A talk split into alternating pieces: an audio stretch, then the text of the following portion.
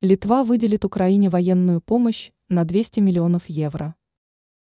Вильнюс выделит Киеву броневики, амуницию и иное оборудование на 200 миллионов евро. Соответствующий пакет долгосрочной поддержки украинской стороны уже был утвержден.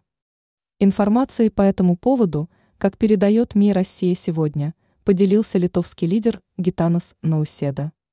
Он обратил внимание на то, что литовская сторона будет оказывать поддержку Киеву всеми средствами в военном, политическом и экономическом плане. Помимо этого, глава литовского государства рассказал о том, что был утвержден пакет долгосрочной помощи украинской стороне на 200 миллионов евро. В текущем месяце Киеву в данном случае будут направлены генераторы, амуниция и некоторые иные системы. В следующем месяце будут осуществляться поставки броневиков М-577. Кроме этого, лидер Литвы указал на то, что страна будет проводить обучение украинских военнослужащих, а также укреплять сотрудничество в сфере оборонной промышленности.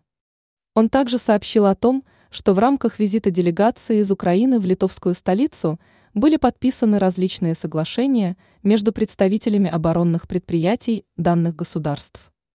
Ранее стало известно о том, что венгерская сторона выдвинула условия для отмены вето на помощь Украине.